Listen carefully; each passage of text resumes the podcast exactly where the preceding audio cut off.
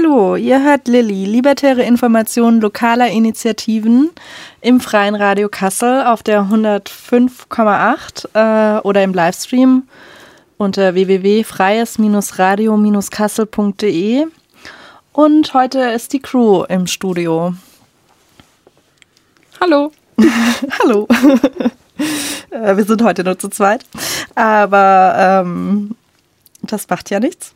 Unser Thema heute äh, ist feministische Psychiatriekritik. Ähm, genau, der Aufhänger dafür war, dass äh, das Thema uns so ein bisschen beschäftigt hat. Wir uns äh, im Oktober, ähm, also wir auch einen Workshop dazu äh, gemacht haben, öffentlich oder jemanden eingeladen haben, nämlich Pete Thesing ähm, und einen Workshop zum Thema feministische Psychiatriekritik und den kollektiven Umgang äh, mit psychischen Krisen oder mit Krisen.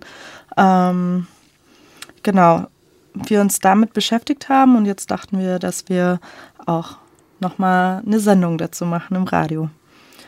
Genau, und so die erste Frage ist so, warum braucht es eigentlich eine queer-feministische Psychiatriekritik und um was geht es dabei eigentlich? Genau, und wir haben in der ganzen Auseinandersetzung damit auf jeden Fall festgestellt, es ist ein sehr schwieriges und komplexes Feld. Und wir versuchen hier so in, den, in der nächsten Stunde das so ein bisschen auseinander zu dröseln, warum wir es wichtig finden, sich damit zu beschäftigen. In der sozusagen Psychiatrie, das ist eigentlich ein Begriff, den jeder irgendwie kennt, äh, als so Institution, als eine Form von Ort, wo Menschen hingehen, die sogenannte psychische Erkrankungen haben und dort stationär behandelt werden müssen. Aber gerade wenn wir uns aus einer psychiatriekritischen Perspektive damit beschäftigen, wird damit eigentlich dieses ganze System bezeichnet, dass Menschen und da und die menschliche Psyche ähm, sozusagen beobachtet werden kann, sich angeschaut werden kann und dann, wenn Menschen dem nicht entsprechen, wie die normale Psyche eigentlich funktionieren soll. Wir müssten hier eigentlich sehr viele Anführungszeichen in der Luft machen. Ich sage die jetzt nicht immer mit dazu, aber da wir schon aus einer kritischen Perspektive darüber sprechen, ist das, glaube ich, klar, dass ähm, wir dem Ganzen kritisch gegenüberstehen, das so einzuteilen. Genau, also dieses ganze Feld um die Psychiatrie, worunter auch ähm, Therapie fällt, verschiedene Formen von Therapie, die Medikation, nicht nur wenn Menschen an diesem Ort der Psychiatrie heißt ist, sondern sind sie immer, sobald es um ihre Psyche geht und eben auch um eine medizinische Betrachtung ihrer Psyche, äh, in diesem System eingebunden, weil ein ganz wichtiges Element in diesem System ist und dafür muss man eben nicht nur an diesem Ort, der Psychiatrie heißt sein, ist die Einteilung, das hatte ich gerade schon angedeutet, zwischen gesund und krank. Ja, und da kann ich vielleicht auch einhaken. Ähm, es geht ja dann auch nicht nur um äh, den medizinischen Bereich, sondern auch um Alltagssituationen. Ich denke gerade irgendwie an so, äh, ja genau, was ist krank oder welches Verhalten oder ähm, wie, wa was wird irgendwie darunter gefasst. Und das betrifft uns ja nicht nur jetzt, wenn wir bei TherapeutInnen sind oder bei Ärztinnen, sondern auch ganz normal im Alltag, äh, bei der Arbeit oder wo auch immer. Genau. Und alles basiert halt eben auf dieser Einteilung, die eben auch medizinisch festgehalten ist. Ne? Also mhm. so ein mhm. Wissen, was dort an bestimmten Orten, die so eine Autorität irgendwie haben, darüber zu entscheiden, ähm, produziert wurde und wird, aber sich natürlich, und das ist ähm, voll wichtig zu sagen, sich natürlich sehr weit über die erstreckt, weswegen ja auch so eine Psychiatriekritik so wichtig ist und irgendwie so grundlegend, weil genau dieser Kategorisierungen und eben dann auch, und jetzt kommen wir zu einem der wichtigen Begriffe, auch so Pathologisierung, also etwas für krank erklären von bestimmten Verhaltensweisen sich natürlich dann auch in nur alltäglichen Situationen widerspiegelt, von dem, was überhaupt Menschen verstehen darunter, was normal und was nicht normal ist. Und dafür ist jetzt, wenn wir wieder auf diesen medizinischen Teil zurückkommen, äh, ist der Begriff der Diagnose auch sozusagen wichtig. Ne? Also es wird nicht nur gesagt, etwas weicht ab äh, von dem, wie es normal sein sollte, sondern es gibt äh, genau, also so Diagnoseschlüssel als Katalog, den ICD-10, ähm, in dem sozusagen eine ganze Reihe aufgeschlüsselter Psych äh, psychiatrischer Diagnosen ähm, aufgelistet ist, an denen sich dann Menschen, die in der Position sind, anderen Diagnosen auszusprechen, Therapeutinnen, Ärztinnen, Psychologinnen sich sozusagen daran orientieren, äh, um das Verhalten, was sie beobachten, die Gedanken, die sie beobachten, also alles, was die Psyche betrifft, was sie beobachten, dann zuzuordnen zu einer bestimmten Störung oder zu mehreren sogenannten Störungen.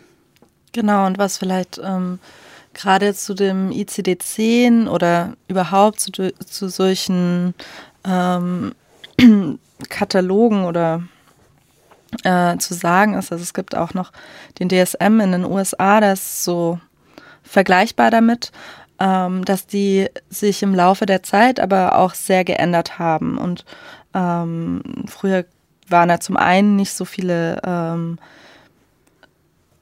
in Anführungsstrichen Krankheiten drin.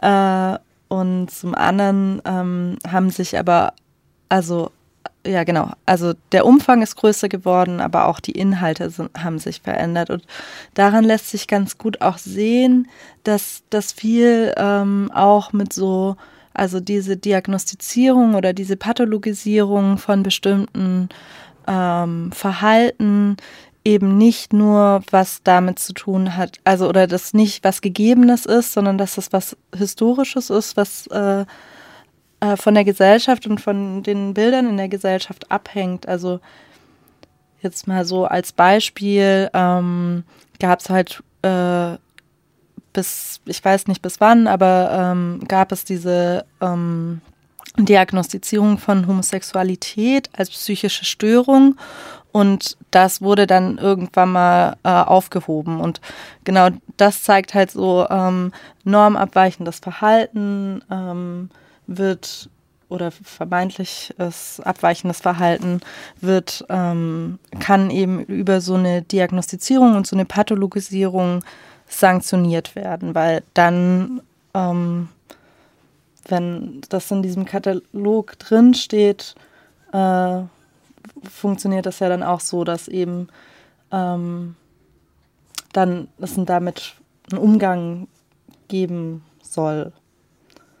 Genau, also es ist ja immer wichtig zu, zu verstehen, dass es ein Verhältnis ist in der Gesellschaft und diese Verhältnisse verändern sich. Das ist ja das, was du auch gerade gesagt hast.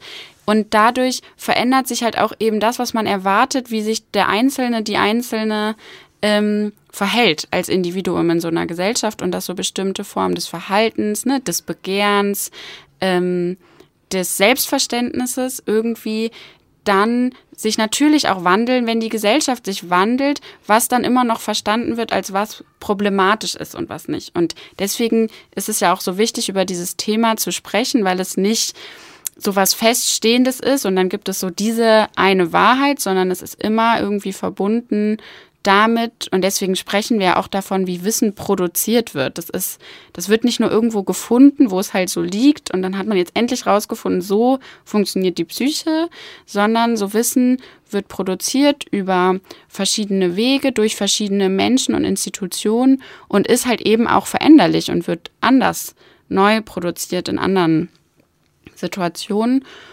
Und das, was ja dann daran anschließt an so eine Diagnose, ist ja dann eben das, was als Therapie vorgeschlagen wird. Und es ist eben dann auch das, was deswegen auch, also alles, was da so mit dranhängt, äh, man aus einer kritischen Perspektive problematisieren muss. Weil wenn ich ein bestimmtes Verhalten oder es ist ja oft nicht ein einziges Verhalten, sondern genau eine spezifische Kombination aus verschiedenen Elementen, die ein Mensch so aufweist. Das sind dann entweder bestimmte Gedanken oder Verhaltensweisen oder so sogenannte so Kommunikationsstörungen oder wie kann die Person irgendwie interagieren mit anderen Menschen, äh, wird ja dann zusammengenommen und daraus ja dann auch eine Therapie abgeleitet, die adäquat dann ist. Und das ist dann auch generell, soll die adäquat sein für alle Menschen, die, in die irgendwie in diesen Bereich fallen von dieser Diagnose. Und da ist dann eben auch das, was daraus gefolgert wird. Natürlich sehen das bestimmte Therapeutinnen, Ärztinnen, Psychologinnen auch unterschiedlich, aber es gibt natürlich diese, äh, auch dieses Wissen wird natürlich auch über dieses, was ist sinnvoll äh, dann zu tun, produziert. Und wenn wir nochmal dann eben auf die, die Psychiatrie dann auch als Ort oder als, als System zurückkommen, warum es so wichtig ist, sich damit kritisch auseinanderzusetzen, ist ja, weil es dann teilweise auch äh, mit Zwang verbunden ist und nicht mehr, also weil sozusagen bestimmten Menschen abgesprochen wird, dass sie eigentlich noch über sich selber bestimmen können oder über sich selber ihr Verhalten bestimmen können, sondern dann es eben zu sowas kommt, kommen kann wie Zwangseinweisungen in eine Psychiatrie, weil eben gesagt wird, die bestimmte Therapieform braucht die Person unbedingt und sie ist sonst halt potenziell eine Gefährdung für sich selber oder für andere. Ja. Und gerade in Verbindung mit so äh, Zwangseinweisungen ist auf jeden Fall und, und so gewaltvollen Struktur, Strukturen innerhalb ähm, des der Bereich der ähm, Psychiatrie äh, würde ich jetzt auf jeden Fall auch nochmal darauf hinweisen, dass es ähm, ja auch innerhalb der Psychiatrien dann nicht nur die Einweisung an sich, sondern Zwang Zwangsmedikation oder Fixierungen gibt. Ich finde, dass es irgendwie oft wird das vergessen oder da gibt es nicht so einen Blick drauf und man denkt irgendwie so, ah ja, äh, nee, so war das irgendwie vielleicht in den 70er Jahren, aber heute ist das nicht mehr so. Aber diese ähm, Verhaltensweisen gibt es halt noch in Psychiatrien und werden auch äh, durchgesetzt so. Und ich glaube, das dürfen wir nicht außer Acht lassen, wenn wir ähm, Psychiatrie kritisieren, dass da also massive körperliche Gewalt auch zum Teil ähm, vollzogen wird. Ja, und das finde ich zeigt auch nochmal, wie viel, auch wenn man sich das historisch nochmal anguckt, die, die Psychiatrie auch immer ein Ort für Kontrolle war. Ne? Also als, als Ort, an dem erstmal kontrolliert wird, dass bestimmte Personen, die auffällig sind, die abnormal sind, äh, von der Gesellschaft getrennt werden, ähm, damit sie eben das gesellschaftliche Gefüge nicht so stören und dann aber auch als Personen irgendwie kontrolliert werden. Und das, und das ist halt, auch wenn sich vieles geändert hat in der Psychiatrie zu der ähm, Psychiatrie vor 100 Jahren und auch vielleicht vor 50 Jahren, ist es halt genau wichtig darauf hinzuweisen, dass aus dieser Geschichte heraus auch bestimmte Praktiken einfach immer noch relevant sind in so einem Alltag und es nicht so eine komplette Veränderung dieser Institution gab, die jetzt nichts mehr damit zu tun hat, ähm, warum, also warum sie entstanden ist und warum irgendwie Menschen überhaupt an so einen Ort gebracht werden, wo man sagt, und das ist jetzt der Ort, an dem sich um deine Psyche gekümmert wird und die sozusagen besser gemacht wird. Das ist ja, es klingt alles nicht so gut mit diesen Wörtern, aber im Endeffekt ist das ja das Anliegen. Es wird irgendwas Krankhaftes festgestellt und das soll ja gesunden. Oder man erklärt es halt für nicht heilbar. Das ist ja auch nochmal diese andere Option in dem Fall. Genau, vielleicht spielen wir ja. Musik zwischendrin. Wir haben jetzt ganz viel geredet und ganz viel ähm, Input rausgehauen. Ähm, wir hoffen, ihr konntet uns bisher ganz gut folgen. Ähm, genau, wir spielen jetzt Suki und zwar mit dem Lied SSRE. Viel Spaß dabei. Weiße Wände, keine Menschen, Ängste binden, SSRI, Schmerzen lindern, Wert verringern, bittere Not, SSRI. Wenn es Heilung nicht ist, ist es der Tod, SSRI. Genau, das war gerade SSRI von Suki. Da wurden ja auch nochmal so einige Sachen aufgegriffen von denen, die wir gerade schon besprochen haben. Und ja, also wir haben jetzt über sehr viele Aspekte gesprochen, was sehr problematisch ist, irgendwie an diesen Diagnostizierungen, die vorgenommen werden, an den Praktiken, die teilweise an Menschen dann durchgeführt werden oder an was als Therapie dann verstanden wird, dieser Dinge. Und wir kamen da gerade auch nur noch mal während des Liedes auch drauf, zu sagen, warum wir ja eigentlich auch meinen, dass es ein bisschen kompliziertes Thema ist und gar nicht so einfach jetzt nur als so Input des und deswegen ist äh, Psychiatrie sch nur schwierig, mm, dass es ja auch in den individuellen Erfahrungen von Menschen auch wichtig sein kann, so eine Diagnose zum Beispiel als Orientierung zu verstehen. Ja, oder überhaupt erstmal die Anerkennung von, ähm, ich befinde mich in einer Krise, mir geht's nicht gut äh, und dass nicht so ein abgesprochen wird von, ja, jetzt stell dich nicht so an äh, und komm mal wieder aus deinem Loch raus oder sowas, äh, sondern eben auch so ähm, eine Anerkennung davon, dass Menschen halt in Krisen fallen und dass das nicht irgendwie was ist, was jetzt äh, ja was total krankhaftes oder so ist. Ja. Und das ist, also genau, das ist ja das Interessante, weil du es gerade meintest, mit dem es nicht krankhaft ist mhm. und gleichzeitig funktioniert es darüber, genau. dass es anerkannt wird als Krankheit, zu sagen, es gibt irgendwie eine Form von Legitimation dessen.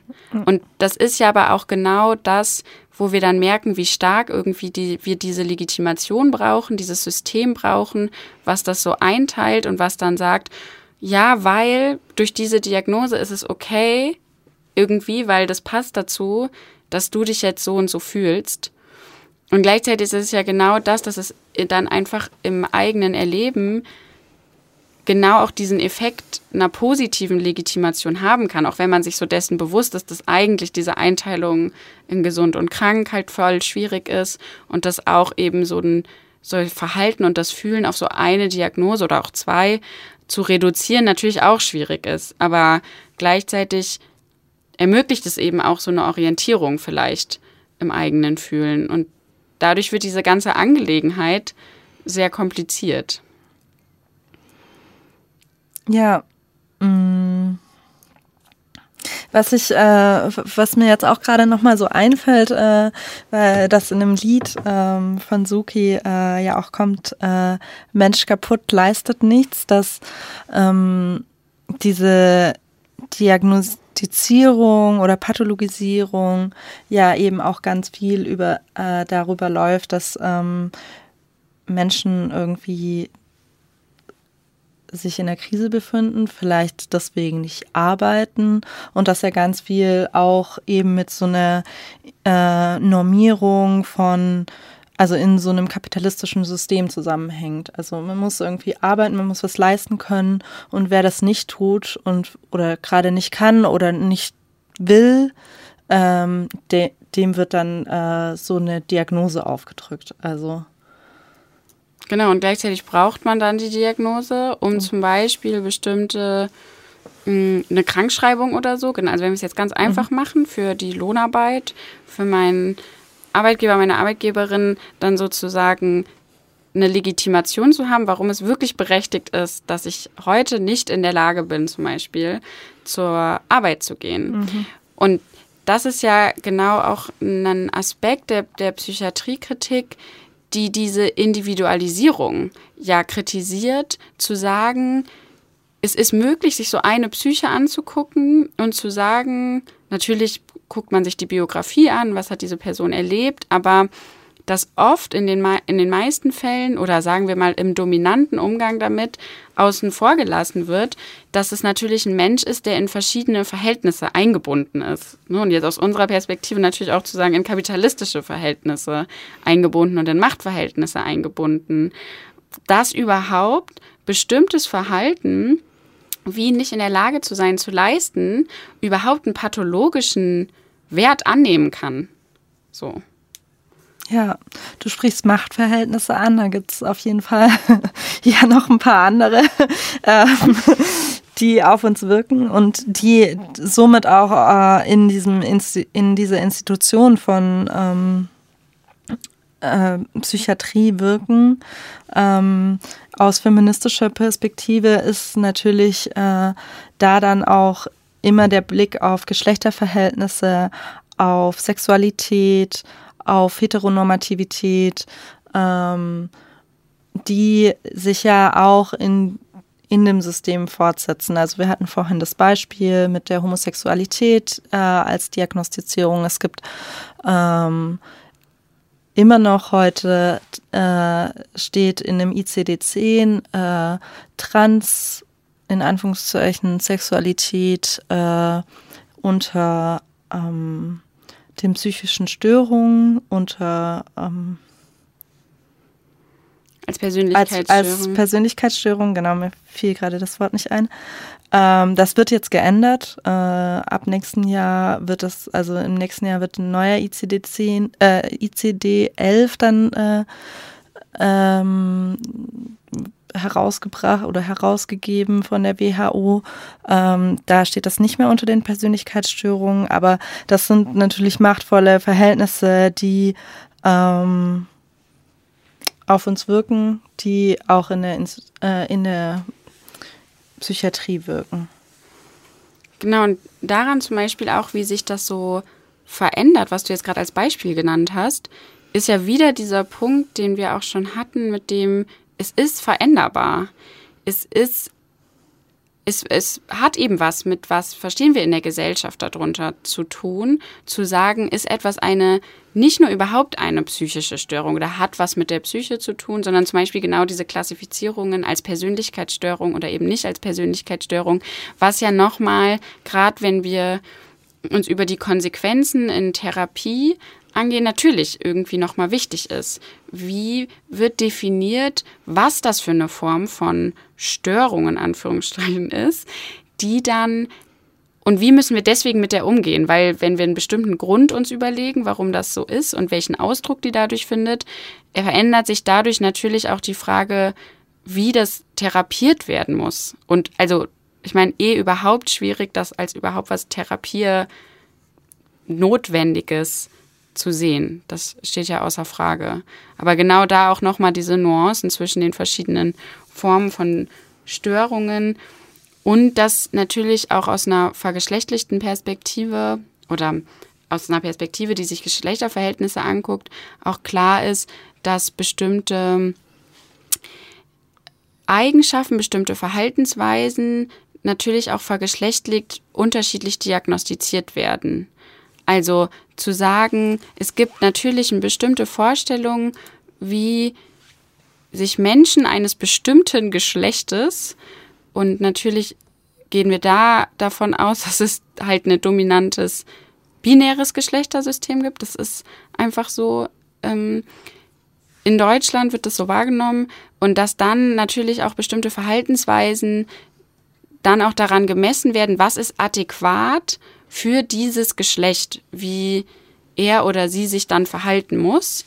Das heißt, es geht ja nicht nur darum zu sagen, jedes einzelne Verhalten oder Gedanke oder Ausdruck davon kann geschlechtsunabhängig dann diagnostiziert werden, weil wenn wir über Abweichung reden, und darum geht's eben bei psychischen Störungen, ähm, dann ist es sehr oft, nicht bei allen, aber sehr, sehr oft eben relevant, was wird als normal von dieser Person erwartet. Ja, und was sind dann die Rollenerwartungen in, im Bezug auf Geschlecht? Ja. Mhm. Sollen wir nochmal ein Lied spielen? Ich finde, wir könnten nochmal ein Lied spielen, ja. auf jeden Fall. Ähm, dann, ah, genau. Dann äh, hören wir jetzt Peanut Envy NY mit Pathologize This. And if you want to pathologize something, well, let me tell you, pathologize this. Pathologize my fist, gonna raise it in the air, cause I'm getting really pissed, really pissed, really pissed. I I'm getting pissed. So, nachdem wir jetzt über so allgemein Psychiatriekritik geredet haben, feministische Psychiatriekritik, was sind da, haben ganz viele komplizierte Wörter benutzt und konnten hoffentlich für euch äh, die Zusammenhänge so ein bisschen darstellen, wollten wir zurückkommen nochmal zu dem, was am Anfang gesagt wurde. Wir haben nämlich auch einen Workshop gemacht und wir haben den nicht nur organisiert sogar, sondern auch teilgenommen.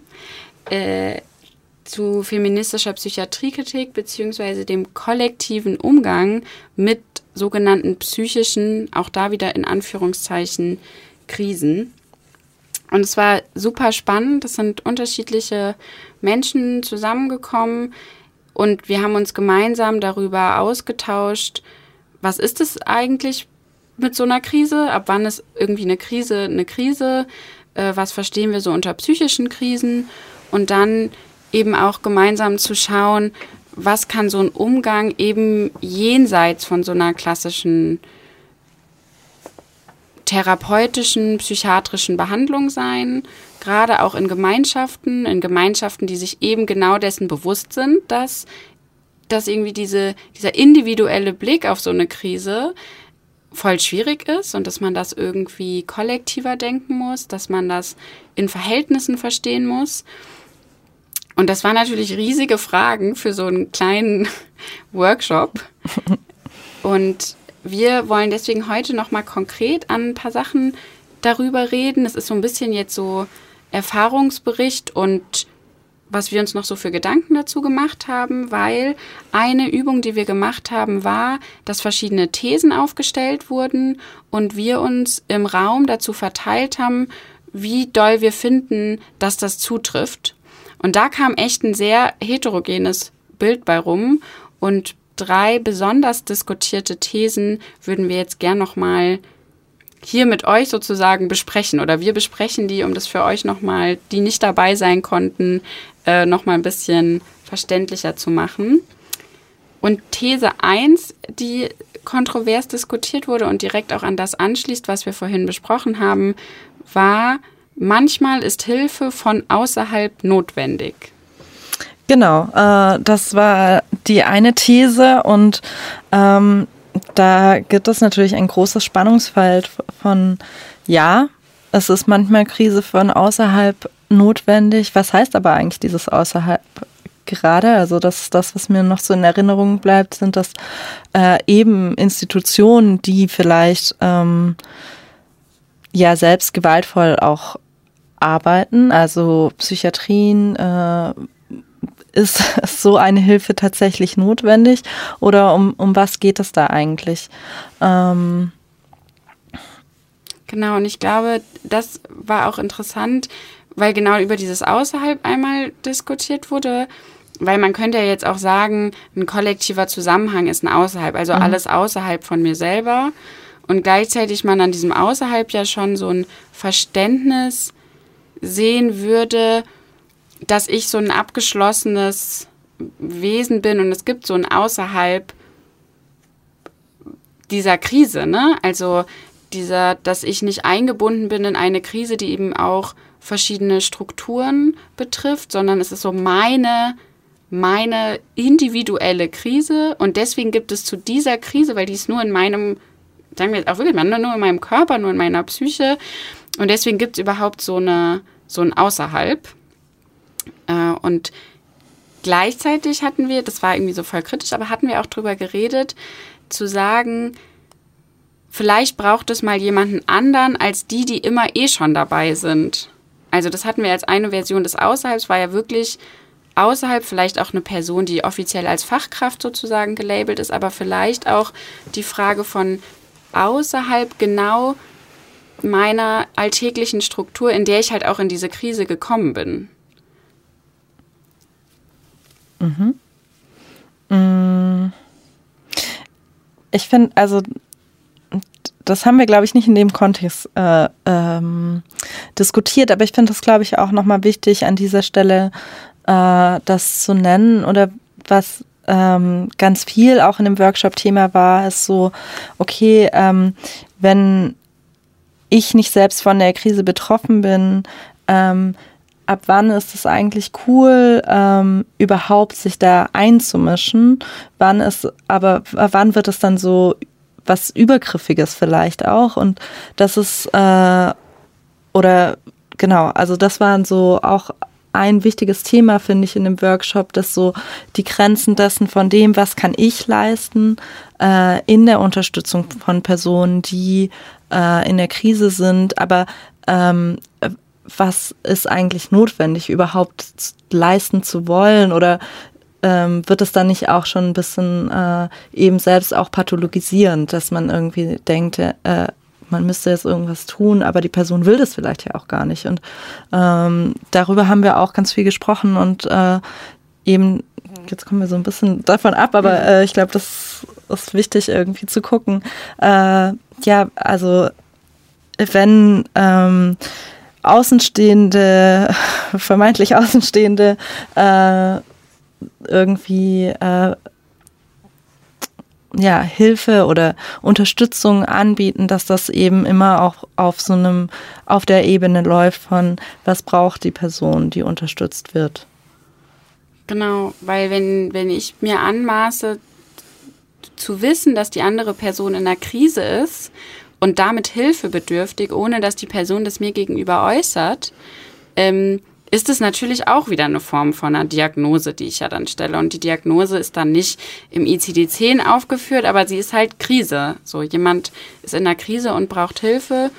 Und dann hatten wir genau auch aber darüber gesprochen, okay, was ist, wenn wir Menschen zum Beispiel, die wir sehr gut kennen, merken, die haben Leiden, also die leiden irgendwie unter was, wie es ist, aber sind vielleicht nicht in der Lage, nach Hilfe zu fragen oder nach Unterstützung. Hilfe hat ja schon immer wieder was sehr so sehr, ich übernehme für dich alles und du kommst gar nicht mehr mit dir selber klar. Aber du hast ja auch Unterstützung gesagt.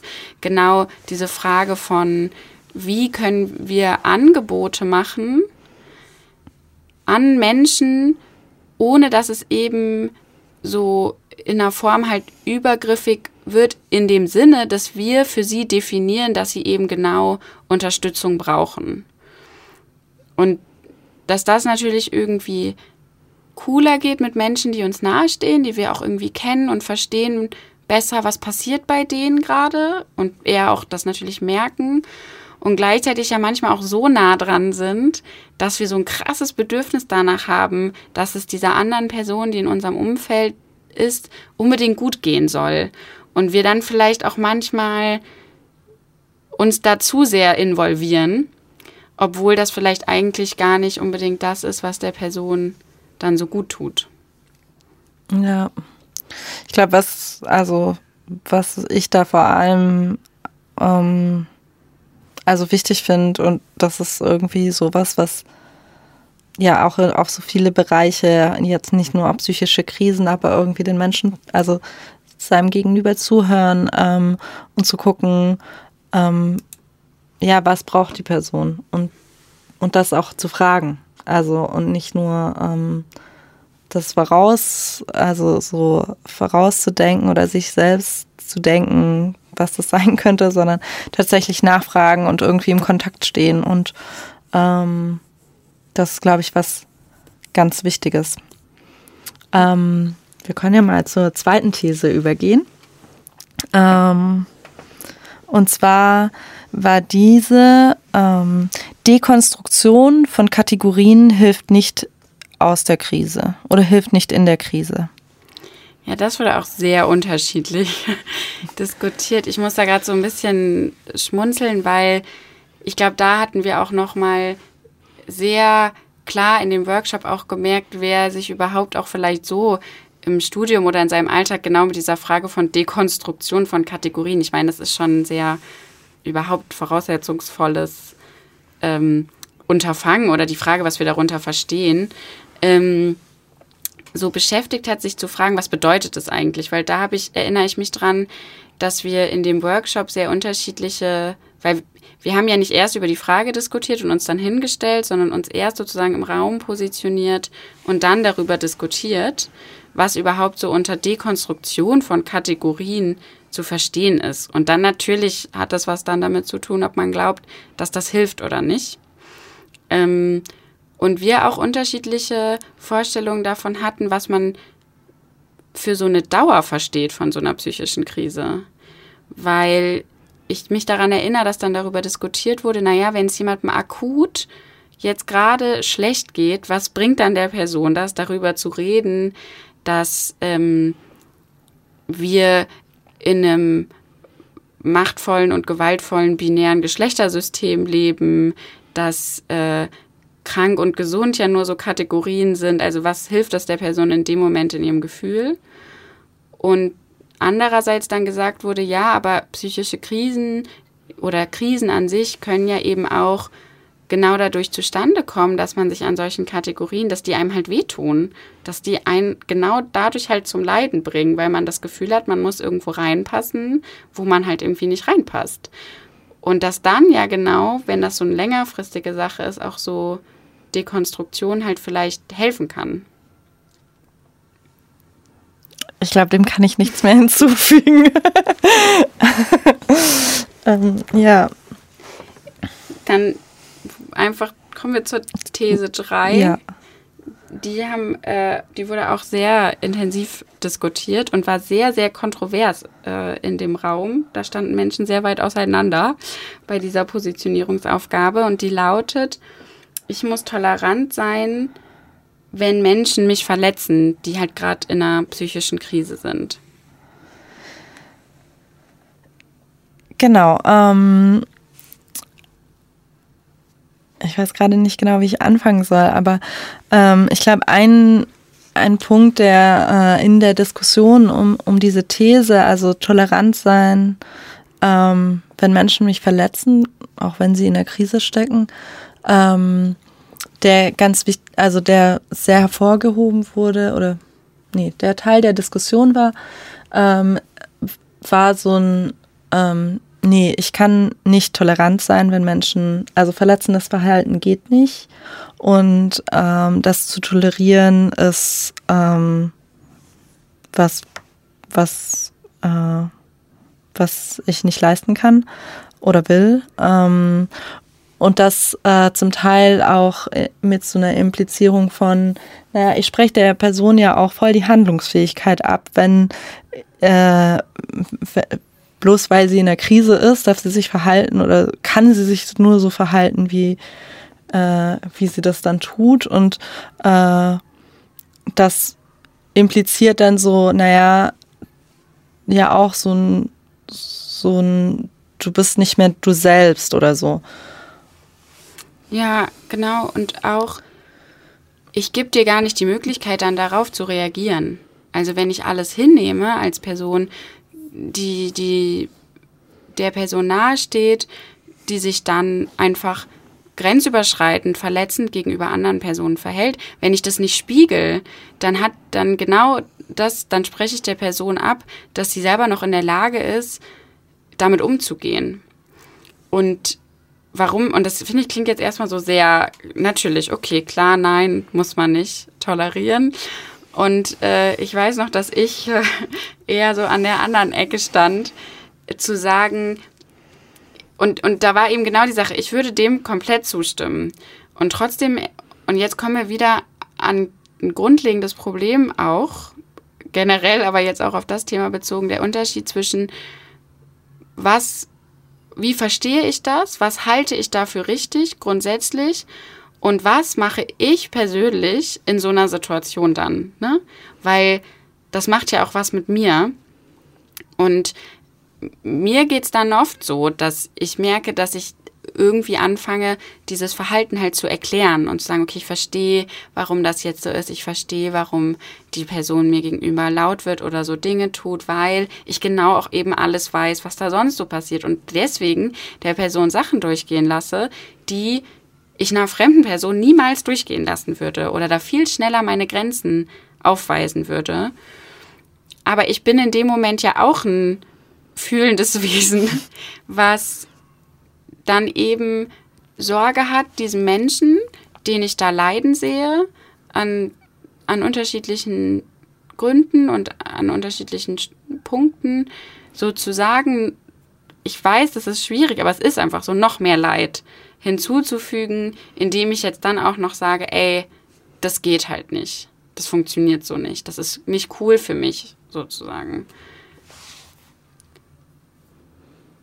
Ja, und aber wie du das gesagt hast, ist es äh, ja auch total abhängig von, äh, wie nah stehen mir die Personen. Mhm. Also bei einer fremden Person, selbst wenn du das weißt, dass die Person vielleicht in der Krise ist, aber zu der du nicht so den Bezug hast, ist das ja was anderes wie eine Person, die dir nahe steht und äh, wo du vielleicht noch mal mehr mitkriegst oder ähm, also und ich glaube, das ist nicht nur in äh, in Krisensituationen so, sondern das ist natürlich auch bei anderem Verhalten so, was jetzt nicht aus einer Krise heraus passiert. Dass man einfach, dass vielleicht da mehr Erklärungs- oder toleranter ist oder so oder weiß, okay, die Person hat das äh, zwar so gesagt, aber äh, keine Ahnung, ich ja weiß nicht. Also ja, ich meine, wir lernen das ja auch sonst so. Ich meine, wir haben das jetzt in Bezug auf psychische Krisen gemacht. Ja. Aber ich meine, man hätte die Frage auch allgemein stellen können. Ja. Wie tolerant bin ich, wenn Menschen mich verletzen? Also, ich meine, das ist eine, eine besondere Situation und ich finde es auch wichtig. Ich glaube, es ist auch noch mal was anderes oder ich kann, also ich glaube, bei dieser Frage muss ich einfach sehr persönlich mhm. über mich reden, weil das schwierig ist, das natürlich generell zu sagen. Das war ja auch so eine sehr persönliche Frage. Ähm, in einer Krise verstehe ich das vielleicht noch mal anders, aber generell ist ja die Frage, was lernen wir eigentlich an Grenzen zu ziehen und die auch dann zu verteidigen, auch gegenüber Menschen, die uns sehr nahe stehen. Und dass genau so eine emotionale Involvierung, jemandem so nahe zu stehen. Und genau dann würde ich ja auch sagen, daran zeigt sich ja eben, dass auch so eine Krise was nicht nur Individuelles ist. So, also mhm. das, das, da sind andere Menschen mit involviert und zwar nicht in so einer Frage von Schuld oder nicht Schuld, sondern in diesen Prozessen auch, was das für den Alltag bedeutet, was und dass das eben auch für das Miteinander und die zwischenmenschliche Kommunikation bedeutet. Dann. Und dass wir uns da eben auch nicht komplett dann so rausziehen können oder ich glaube, das können andere Menschen besser. Wie gesagt, das ist jetzt nur eine sehr persönliche Beantwortung, dann zu sagen, ich weiß, mir fällt das schwer. Ja, und also und vielleicht um auch noch mal so ein bisschen, wir kommen langsam zum Ende, auch noch mal ein paar Punkte aufzugreifen. Ja, nicht nur äh, auf dieser Ebene von ähm, wir sind irgendwie miteinander verbunden und so äh, nicht nur so Individuen, die irgendwie nichts mit den anderen Menschen zu tun haben, sondern auch ähm, die Frage von Machtverhältnissen und die, also das äh, irgendwie sexistische oder rassistische Strukturen und wenn wir uns irgendwie äh, also das werden wir die versuchen aufzulösen oder dagegen anzukämpfen, ähm, dass das ja dann auch in so einem empathisch sein und äh, aufeinander Acht geben und äh, da dabei ist. Ja, genau. Also das ist, finde ich auch nochmal voll wichtig, da diesen Bogen zu schlagen zu dem, was wir am Anfang auch gesagt haben. Genau wenn wir halt davon ausgehen, dass wir alle so eingebunden sind in diese verschiedenen Verhältnisse, dann spielen die natürlich auch eine Rolle, wenn wir uns fragen, wie ist der Umgang ja. mit so einer Krise? Warum, ab wann nennen wir was eine Krise? Woran äh, machen wir das fest? Was bedeutet es dann für uns? Was löst irgendwie diese Krise aus? Äh, ist es wirklich, wie ich mich fühle oder dass ich, weil ich mich so fühle, nicht mehr arbeiten gehen kann und dann kriege ich Stress und dann habe ich irgendwie Schwierigkeiten, äh, mein Leben zu finanzieren und so. Ist das dann die Krise? Und eben wie, genau auch das, was du nochmal gesagt hast mit diesen Machtverhältnissen, wie spielt das eine Rolle, wozu es überhaupt zu so einem Leiden kommt? Und dann ist eben teilweise auch das sogenannte individuelle Unterstützungsangebot reicht dann ja auch nicht mehr, sondern wäre ja die Frage, dann kommt man wieder zu den großen Sachen der, naja, man muss diese Verhältnisse halt äh, über den Haufen werfen. Und dann gäbe es vielleicht bestimmte Krisen, das wäre jetzt so meine These, äh, dann vielleicht auch nicht mehr unbedingt so. Ja, Verhältnisse über den Haufen werfen ist doch ein gutes Schlusswort. Äh, wir sind schon fast am Ende unserer Sendung und spielen nochmal ein Lied. Drama, the personal is so political. Give me a human drama, it kind of feels the a. Gender's just a lie. So, ihr habt gerade ähm, Planning to Rock mit Human Drama gehört. Wir sind jetzt am Ende unserer Sendung äh, von Lilly mit der Crew äh, im freien Radio Kassel auf der 105,8. Genau. Äh. Ja, wir haben ja heute in der letzten Stunde so ein bisschen geredet über das Thema feministische Psychiatriekritik und auch zum kollektiven Umgang mit psychischen Krisen.